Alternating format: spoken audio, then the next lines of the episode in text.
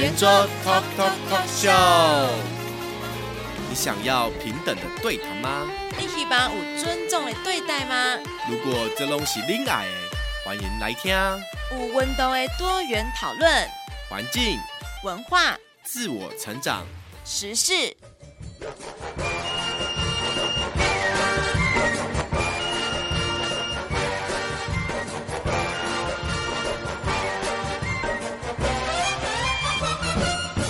圆桌 Talk Talk Talk Show。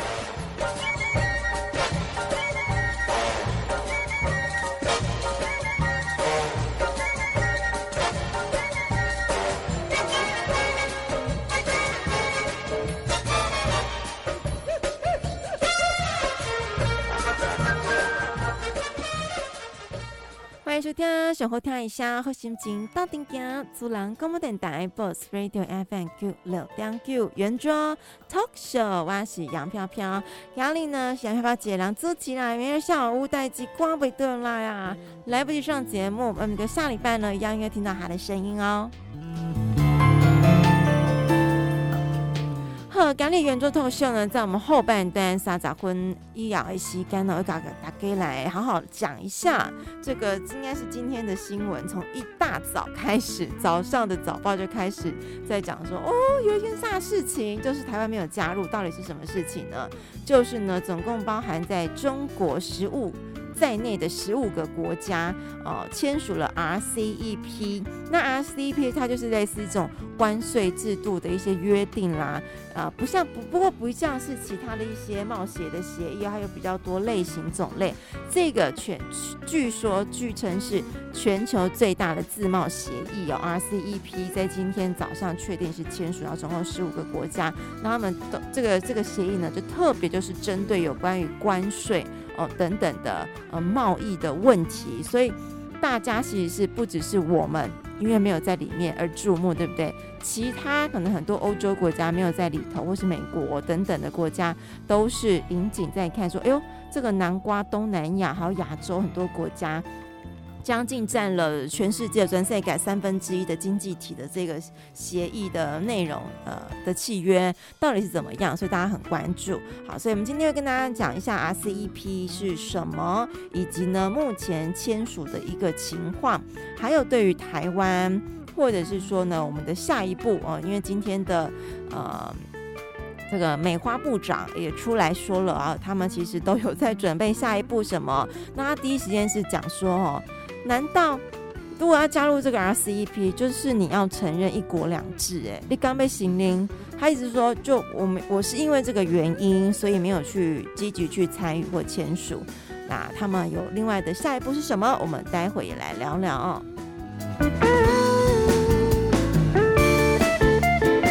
好，那一样的啊，接下来进入我们今天为大家精选的三则新闻。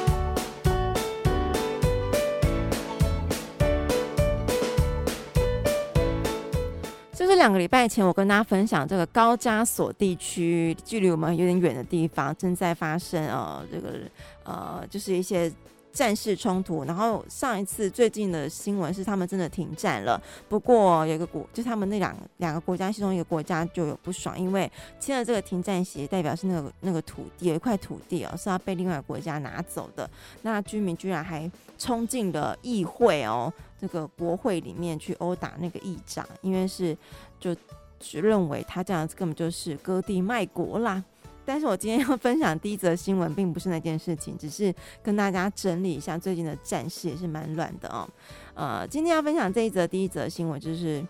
领土的主权争议，这个是在西撒哈拉跟摩洛哥，恐怕会再掀起战端哦。原本有他们有。三十年前有签一个停火协议，那到底发生什么事情？有恐怕会有再次的呃战事发生呢？非洲蛮多国家相继传出动荡冲突哦，继利比亚、伊索比亚之后，西北部的临近大西洋海岸的西撒哈拉地区也经传当地的抗争武装武装团体哦，波利萨里奥阵线呢，宣布单方面撕毁已经实施三十年跟摩洛哥王国之间的停火和平协议。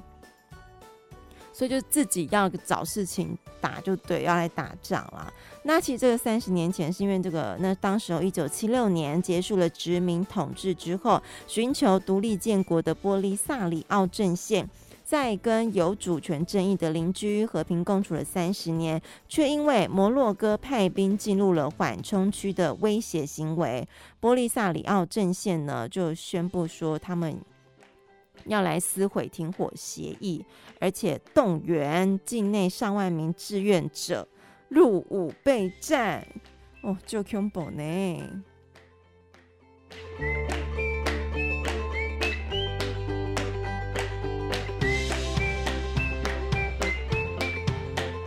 所以只能说大家火气不要那么大，冷静一下好吗？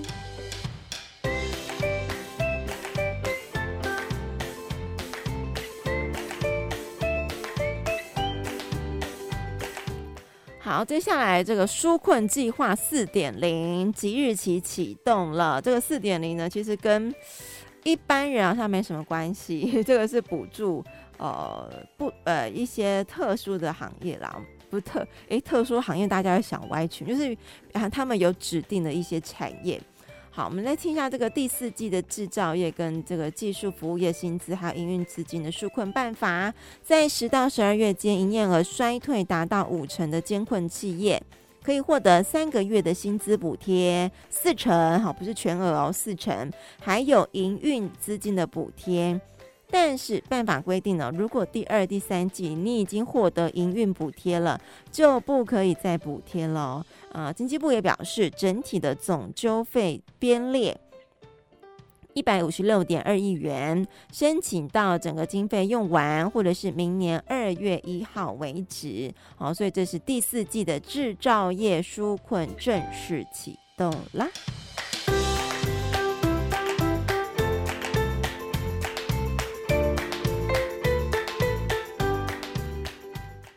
家有在买保险吗？如果你有买保险的，请你听一下我现在分享这则新闻。这则新闻我看到觉得有点可怕的感觉哦，因为它的标题下的有点有点可怕，说数百万失能扶助险恐怕很难理赔，那么金管会正在急救中，好可怕哦。啊，有数百万张的失能扶助险哦，未来恐怕会赔不出来，或者是压垮寿险公司的乌龙保单。到底发生什么事情？怎么会说保单是乌龙呢？因为根据了解呢，推出以来一直在狂卖的失扶险，目前面临两大问题，一个是哦损失率攀高，导致再保拒保或者是涨价。第二个是它本身的准备金就是不够的啦，那么也被金管会要求保险公司要认真面对哦，啊，否则呢，失扶险这个保单可能不再是推长期的保证给付了，而是会大幅的调高保费。那近期被被两边做哈，我们来讲一下失能扶助险哦，就是以前称的残扶险，哦，残障的残。扶扶持的扶残扶险，也就是长照三保当中的类长照保单，二零一二年就出现了。它的诉求呢，就是以失能，就是残残废。等级表作为理赔的依据，那一旦确诊为一到六级，也有些公司会给付到十一级啊，蛮高的的失能的状态呢，就是每个月或是每年定期给付。那最好的商品是一旦理赔，保证一定会付到十到十六年，所以真的是不无小补啦。如果是每个月哈，每个月定期领，我马西尴尬没拜，真的是要照顾这些。可能因为意外或是生病而失能的人，让他们在生活上面还有一些照料。不过可能也是因为这样子哦，给的蛮足够的，所以导致说呢，这个资金啊准备不足，然后又包括他的呃整个整个看下来的情况哦，好像给的钱给出去蛮多的了。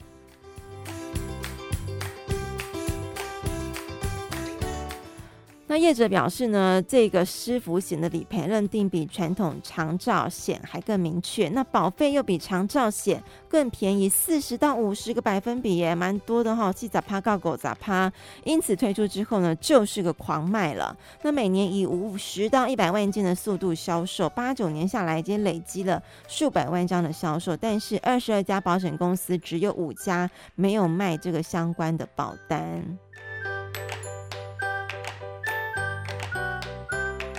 所以金管会也要求各个寿险公司年底前要到明年初要交出签证的精算报告，哦，才能够去来正视目前销售的情况，还有未来能不能够理赔的出来的情况哦。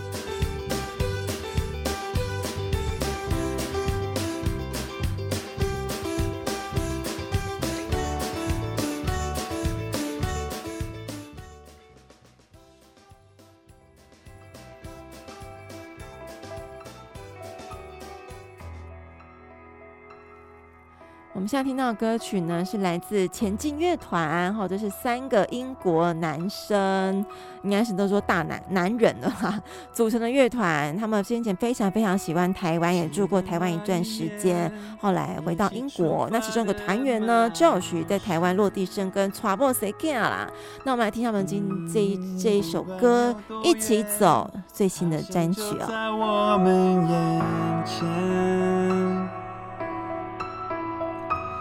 发光的一切都被抹去，天空一片漆黑，能不能抓住你？我跟你一起走，眼泪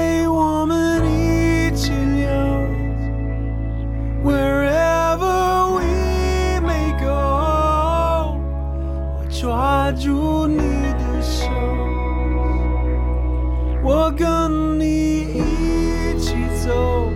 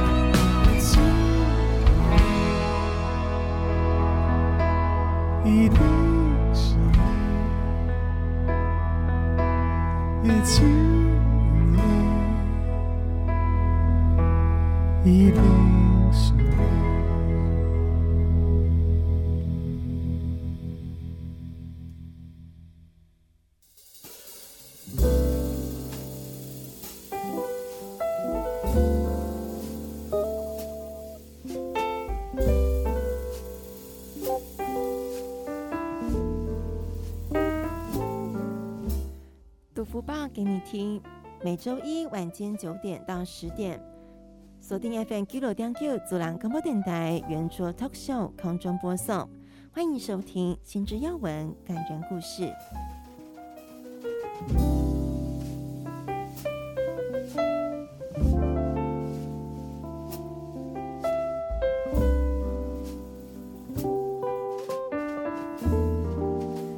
人间福报的新闻，跟大家分享的是，云林有一家卖蛙柜的摊车，老板林先生呢，就读小学五年级的女儿，在粉丝专业上误植了买蛙柜送菜头粿，啊，就是萝卜糕的意思啊。那么女人她原本是写了，原本是说这个不久前林先生为了拓展事业，要增加来卖菜桃柜，想试一试市场的反应。提议说呢，买十碗碗粿就送一条菜桃柜，还可以回馈顾客。但是呢，女儿所写的广告词错写成买碗粿就送萝卜糕，那一下子就让网络的订单哦，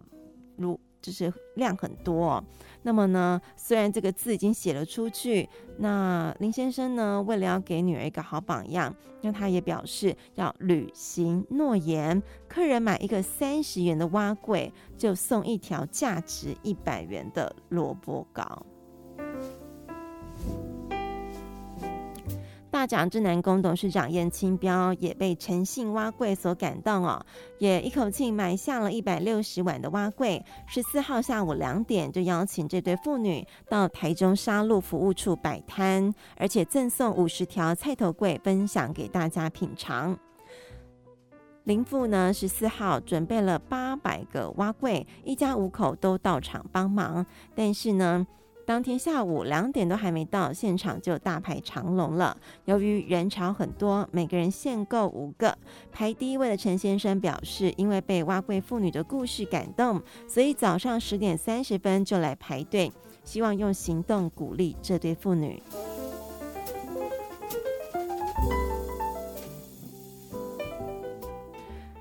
那么读小五的林小妹，随着父亲沿街卖蛙柜已经两年了。爸爸忙着生意，她一旁细心照顾生病的弟弟。这晚妈妈蛙柜的温情故事起源于两年前，林先生因为在大卖场工作的太太摔倒，脑干出血，卧病在家。为了照顾妻小，他就结束了生意，改卖岳母教他的蛙柜。这样比较有时间在家里一边备料，还能一边照顾太太跟三个小孩。周末假日会带着女儿出去卖碗粿。五十岁的林先生用脚踏车改造起一辆摊车，孩子放假做完功课就会一起上街卖碗粿，摊名就取为“妈妈碗粿”。是希望受伤的妈妈能够赶快好起来。林先生抚养两女一男，原本也上街帮忙的大女儿升上国中之后，就交棒给二女儿了。直到最近妈妈也这状况也比较好，也抱病上街帮忙。可以看得出来，一家人感情相当好，子女乖巧懂事。十一岁的二女儿上街帮忙卖蛙柜，啊。不忍心把这个发展迟缓的弟弟放在家里，也把弟弟带出来。利用父亲招呼客人时，他也当起保姆照顾弟弟。那客人看了呢，都非常的感甘心哦。那林先生说，幸好这两个孝顺的女儿，每周他赚了四五千元，虽然苦了一点，但是很幸福。孩子的懂事更是他向前走的动力。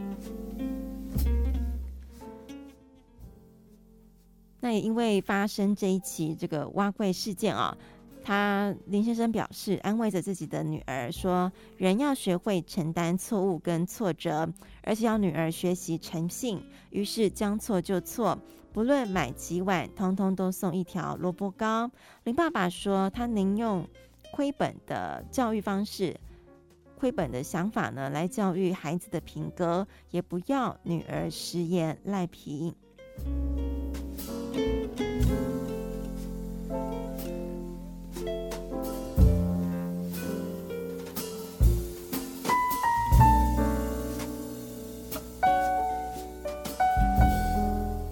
另外的感人故事呢，来到了嘉义哦。嘉义县溪口乡民何正达出身贫寒的农家，他很知道贫穷的痛苦，所以他都是靠修脚踏车，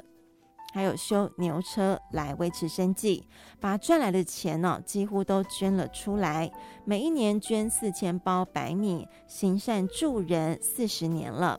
自己到现在仍然住在简陋的房屋里。他今年获选为嘉义县的好人好事代表，取之于社会，用之于社会是他的座右铭。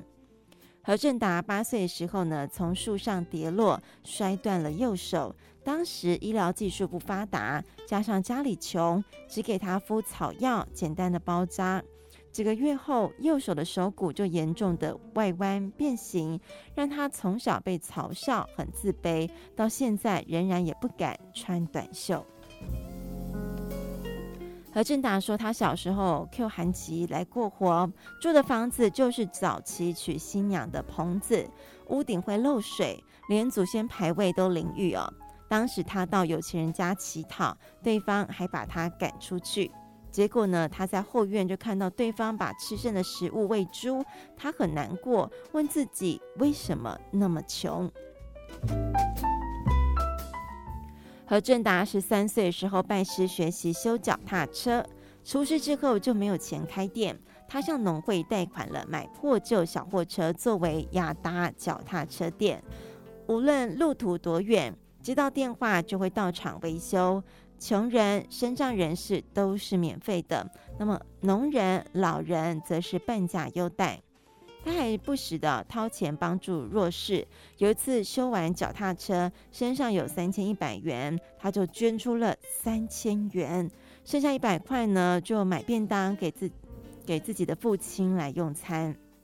他说：“他从小到大的观念是赚十块钱，自己留两块钱吃饭，剩下的都捐出去。”何正达也被人骗过，很多人欺负他不识字，跟他借钱，签了借据却不还钱。他笑笑的说：“就当做做善事吧，不要计较那么多。”他也分享，曾经帮一名国小男童付了营养午餐钱，二十年后对方出现时，已经当上了医生，拿了一叠现金要回报他，但是他不接受哦。他说啊，我当初帮助你，并不是为了得到回报，如果您有能力，就把那些钱拿去帮助更多需要的人。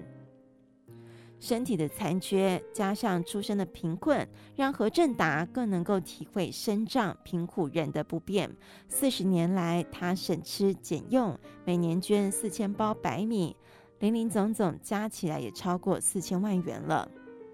何正达说呢：“我一天吃两餐不会痛苦，但如果看到有人一天只吃两餐，我就会很痛苦。”他说啊，他没有退休的一天。他所赚的钱就是社会上的人给的，取之于社会，用之于社会，这就是做人的道理。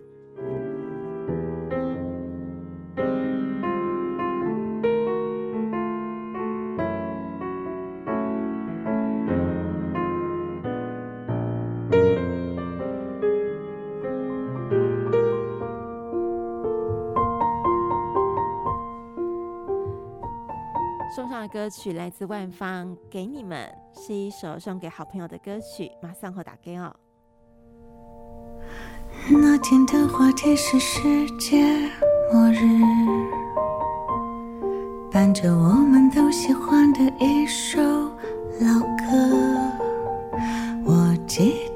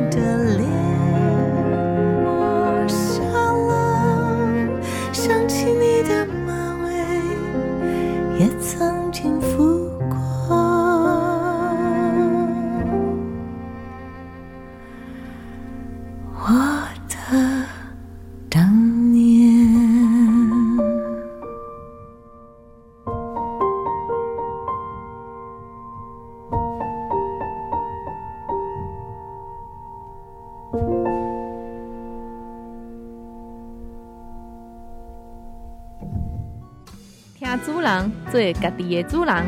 对着我做伙收听 FM 九六点九主人广播电台，让你有好心情。大家好，我是张涵雅。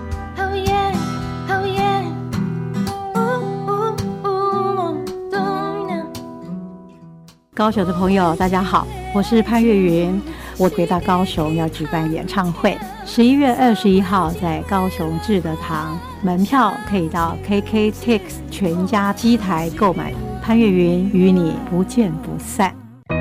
听欢喜的声，做阵向好行，收听 FM 九六点九主人广播电台。大家好，我是方山亮。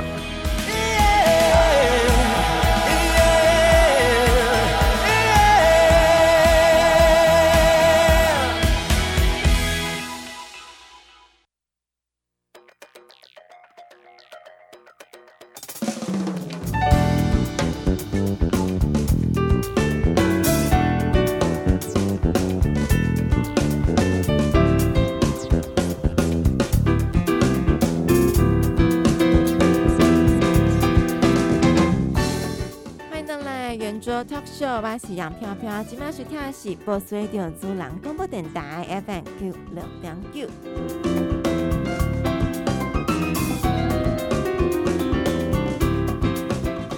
这里我们要来讲了，RCEP 到底是什么呢？据说是全球最大的自贸协议呀，大家来了解一下哦。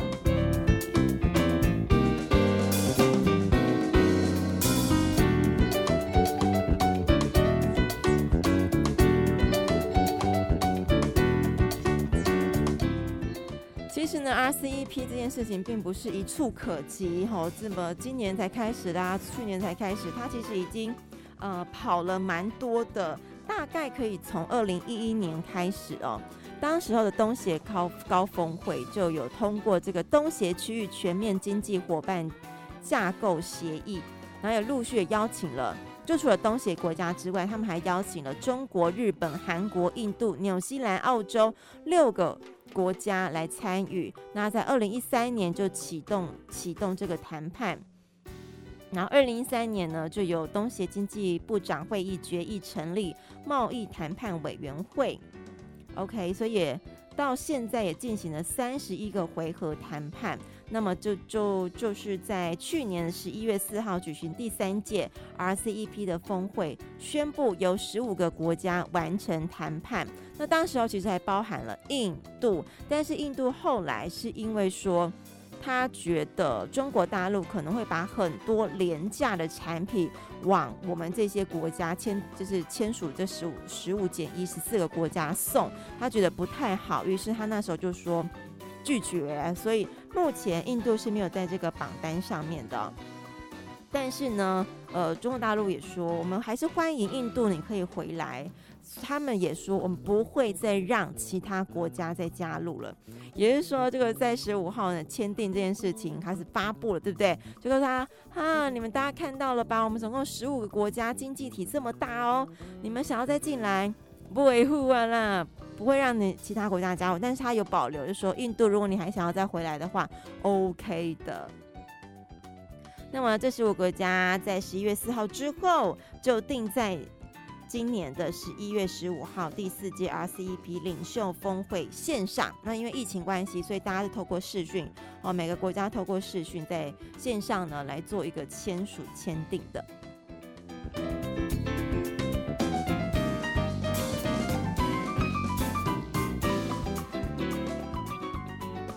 那么这十五个国家到有到底有哪一些呢？呃，包括有东协十国、汶莱、柬埔寨、印尼、寮国、马来西亚、缅甸、菲律宾、新加坡、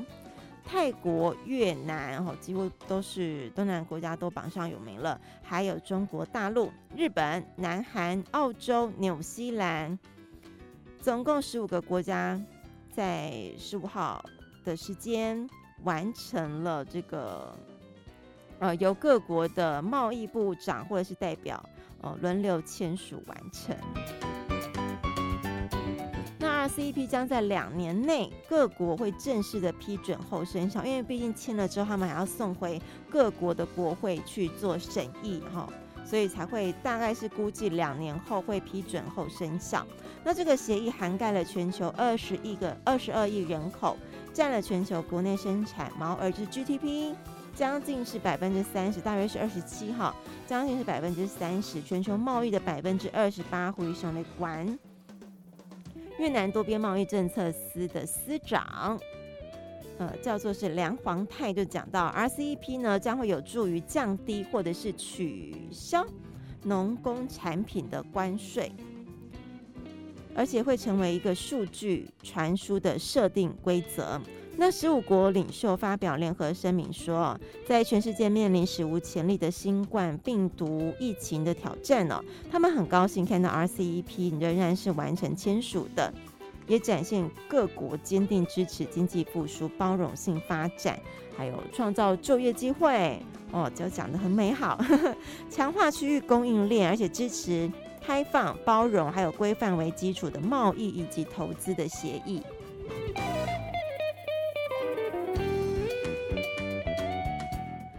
那这份声明书也讲到，这个协议呢会成为区域内企业开展许多的机会，特别是在服贸、呃进还有货贸还有投资自由化之下，取得市场进入的一个机会哦。那声明也指出呢，RCEP 的会员国高度的重视印度在这个协议当中的角色，所以重申我们刚刚提到 RCEP 欢迎印度再次加入哦。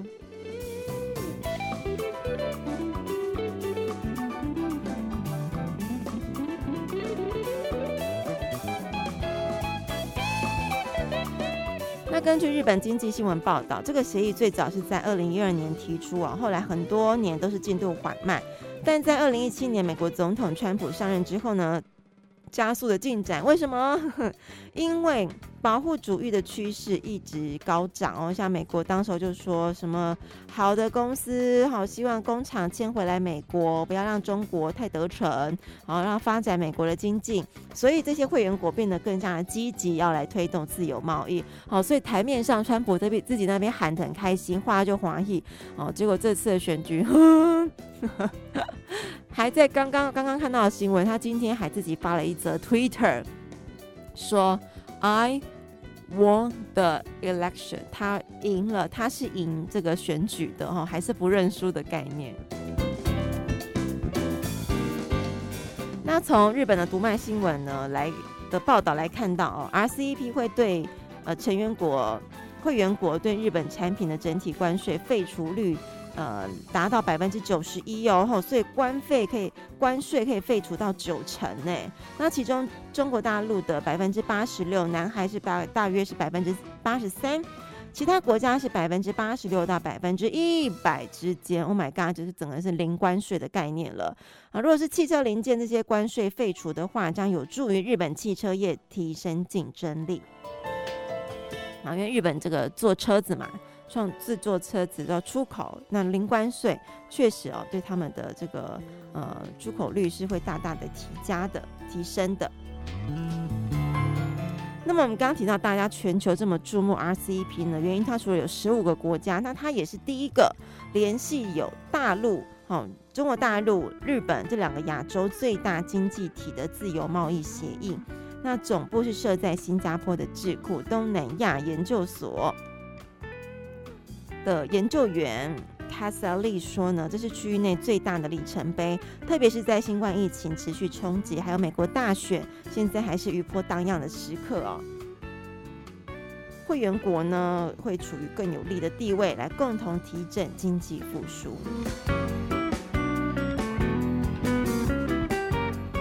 哦，所以在搞政治的同时，这些国家都已经默默的在准备好要来经济复苏了。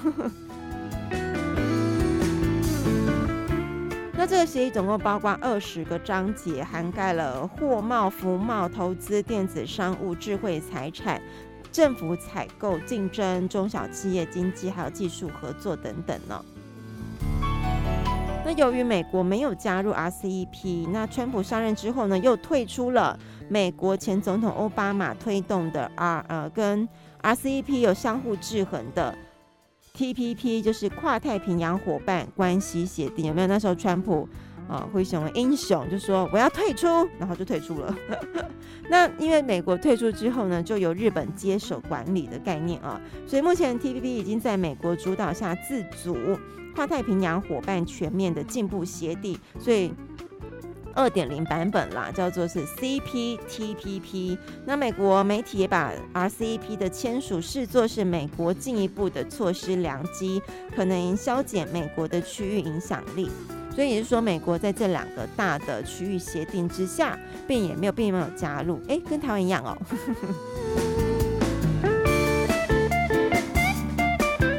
那么针对 RCEP 的对台湾的憧憬呢，国发会昨天也表示哦，东协已经。跟中国、韩国、日本、纽约、澳洲分别签署双边自由贸易协定 FTA，就是我们之前都已经分别各个个别跟这些国家签订 FTA，所以陆韩的 FTA 也在二零一五年就生效了。那台湾产业呢，也已经因应东协的关税市场而超前部署，就算有部分冲击，也能够化解的。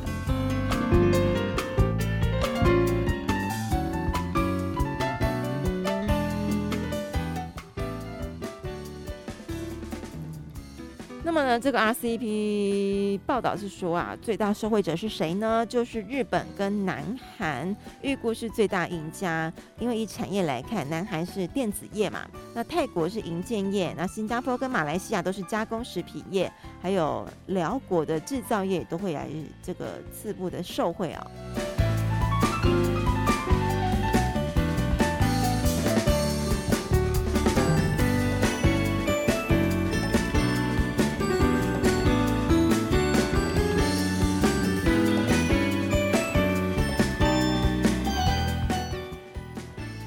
么我们刚开始提到说，这个 RCEP 是总共十五个国家，其实大部分的成员国也都是跟呃之前美国主导但是退出的，后来由日本扶正的 CPTPP 呢，成员国差不多。呃，重复的话呢，就有我看看啊，呃，纽西兰、澳洲、日本，然后越南、马来西亚、新加坡。我不知道这个国家哎，Brunei，我来查一下是哪个国家，真的是孤陋寡闻。然后另外 CPTPP 呢，有包括是呃加拿大、智利、墨西哥跟秘鲁，因为这个是南美洲哈，比较接近。那其实像英国也都没有加入这两个大的协议国，我觉得蛮有趣的。那其他欧洲国家也是没有，所以这一次 RCEP 签署之后，像是德国的媒体，然后德国之声也特别用了一个报道。就讲说，当 RCEP 签了之后，我们就是这些欧洲国家可不是看好戏而已，而是应该要有所警觉性了。所以呢，到底英国会不会加入？然后呢，美国会不会又再重返呢？这就很难说啦。呃，那么呢，刚刚提到这个 CPTPP，它没有日本跟韩国这两大经济体哦。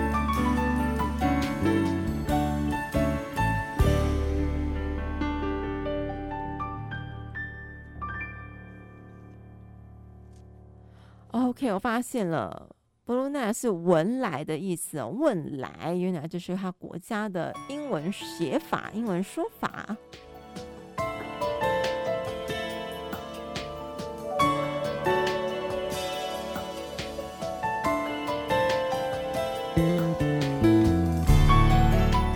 呢，就有网友讲到啦，这个 RCEP 对台湾到底有什么影响呢？那他有大概提了五点，我跟大家分享他的意见。第一呀、啊，电子业因为当年卡进了 W H W T O，所以影响不大。那第二个呢，没有外移的石化产业，还有化学产业，所以其实像今天 R C E P 的消息一出来，高雄南部很多传产的大佬们都跳出来，当不惊吓啦，有点害怕，怕说这个传产的竞争力就已经这么。这么高的竞争力，然后面对中国大陆的廉价，还有甚至东南亚的工厂崛起，呃，很多传产的部分已经面临很大的竞争力。但是，呃，RCEP 台湾没有进去，不晓得未来会怎么样，他们是有点担忧的。所以，像是没有外移的石化产业、化学产业，还有传产的影响可能不小哦。因为很多传产类的关税，可能跟这些竞争者就差到了百分之五到百分之十五。确实，即便你的商品有多么的。这个价格多么的可以竞争的话，哈，比较划算。但是你加了这个关税，怎么样都跟人家比都比不着，因为刚刚提到差会差到百分之五到十五，哎，这个关税一加上去然后呢，利润真的不完了，也不能跟人家去竞争，这个价格确实很难跟人家竞争了。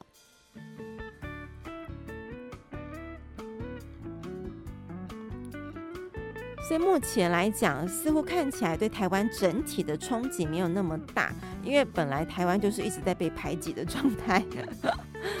所以似乎就诚如可能真的像政府讲，就是我们另外可以该签的都已经先签了，只不过说因为我们没有细细去考究每一个签的这样子的协议，跟其他国家签的这个协议，呃的这个那种互惠方案有没有好到像 RCEP 这样子哦。那另外，我们我们的政府也讲到说，他们我们会积极的争取加入 CPTPPOP 所以呃，如果有机会的话，如果能够加入呃这样子其他这个 CPTPP 的组织，也许还有机会。不过，如果之前能我们能够加入 CPTPP 的话，可能就也不会到现在才在讲说要加入嘛，对不对？但是至少还是去努力争取看看，说不定大家对我们的印象有所改观了。那么呢，像我们来举南韩为例子好了，南韩其实一直签的贸易协定都比台湾多，呃，没有近期大的 FTA 时代南海研究，但是发表在 AEJ。的研究呢，大概是在一九七零到一九九零年年代，透过参加这些自由贸易、减少关税的协定，大概对于南韩的平均每人 GDP 成长关税贡献了啊，不不是关税，每个人 GDP 成长贡献了百分之十七耶，还有十七趴，也就是他们经济起飞哦，成长了这段时间，大家都是。GDP 有成长百分之十七的，那真的哦，你这个制造业制造出来啊，像因为南韩比较多就是呃电子业嘛，那制造出来就是要出口啊，卖越多越好啦，所以他积极的去参加各种的自由贸易协定，所以也造就出这样的制造业附加价值都是往上提升的。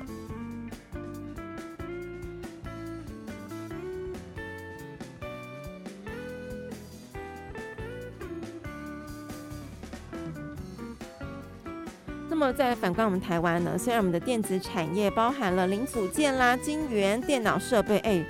跟大家那个 by the way 一下，今天我也看到一则新闻，就是台积电挤掉了美国的连锁大超商沃尔玛，哦，沃尔玛 Market Walmart。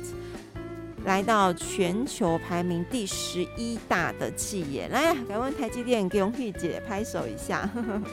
好，继续啊。所以近年来，在我们台湾的出口高达四成以上。但其实在这之外呢，化学跟机械是我们重要的出口产业哦。那化学的外移是比较不容易，那产业关联度又高，因为带动上游跟下游，而且台湾从日治时期的底子就蛮好的。那集中在中南部，所以以台湾北部来讲冲击比较大，但是真的对中南部的冲击会稍稍大了一些哦。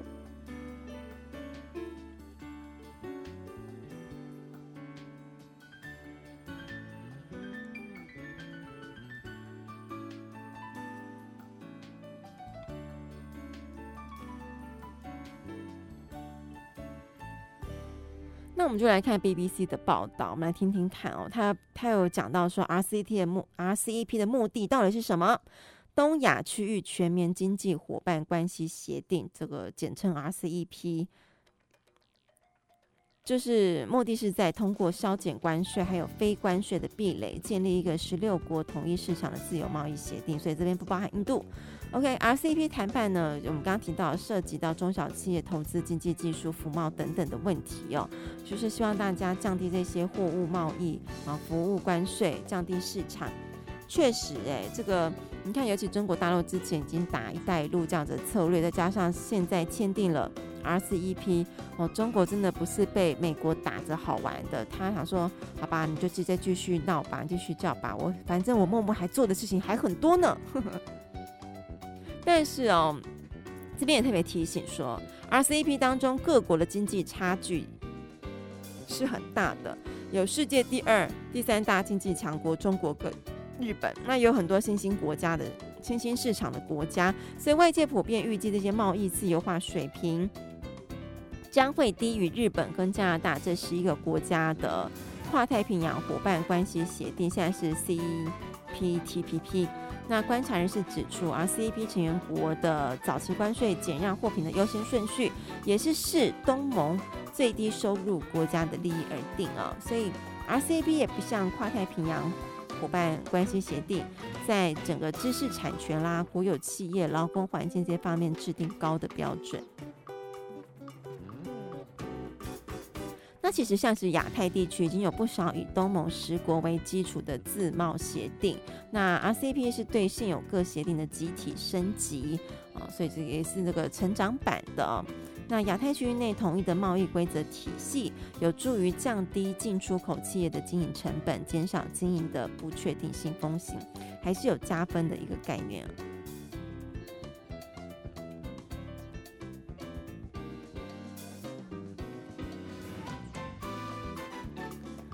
那彭博社新闻社的报道就认为呢，包括中国在内的十五个亚太国家打造这样子世界最大经济圈，是北京过去十年来寻求更大程度经济一体化的高潮啊。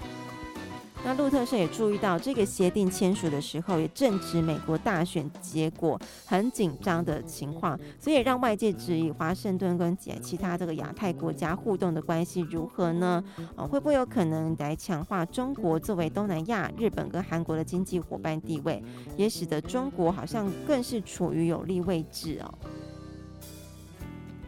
那日本的共同社评论则认为，由于中国不是美国曾经主导的那个现在叫做 CPTPP 的一部分，所以中国在使得 RCEP 落实的过程当中也发挥了积极作用。就是因为中国不在那里头，所以他自己才更想要搞一个更大的厉害。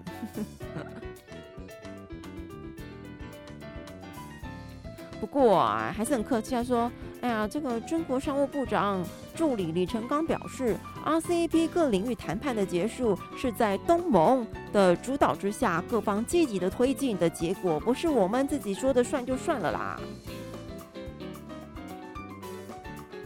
那么 RCEP 对于中国的意义呢？那中国也多次表示，哈，签订这个 RCEP 将会充分的展示区域国家支持多边主义跟自由贸易，进一步深化经贸联系的积极意愿，哈，所以就是讲得很好听啦，反正就是要多赚钱就对了。那么呢，因为对中国人签订的国家其实都在它的附近周围，啊，也正值这个中国跟美国的角力进行之际。由于美国对中国的贸易调查还有限制，对于中国经济的贸易造成很大的影响，所以他自己本身就要想找出路啦。然后你挡我，我就去找别的出路。反正其他国家经济都在成长，大家的消费力还是很强的，所以呢，这个 R C P 就是这样子给签订下来了。那么随着拜登这次的胜选嘛，虽然川普不愿意承认，但是美国有没有可能重返 CPTPP 的可能性会比较增加呢？这还不晓得，也不晓得拜登对于这些，比如说亚洲国家的想法啊、或者是其他这个其他的协定有没有要加入的部分哈、哦？之前退出的话，那其实对于美国来讲呢？现在也是疫情真的在很紧张的时候，今天哈我们的主人新闻就有报道哦，又增加了多少万例，所以这个状况应该还是会一直在持续。毕竟这个冬天就真的已经来到了，所以他在疫情夹迫之下，还有没有闲情管呃 国际贸易上的事情呢？这真的是要考验拜登的精神跟智慧了。好，那最后我们时间呢？感谢大家的收听，我要来送上一首歌曲，好大家来听，就是来自我们的金曲歌后江蕙怡这条歌给我最喜刷哦，她的新的歌曲和单曲。那这个时间跟大家说再会了，明天一样同一时间继续收听圆桌 Talk Show，有阿贤、朱琪也非常劲爆火辣的话题，拜拜。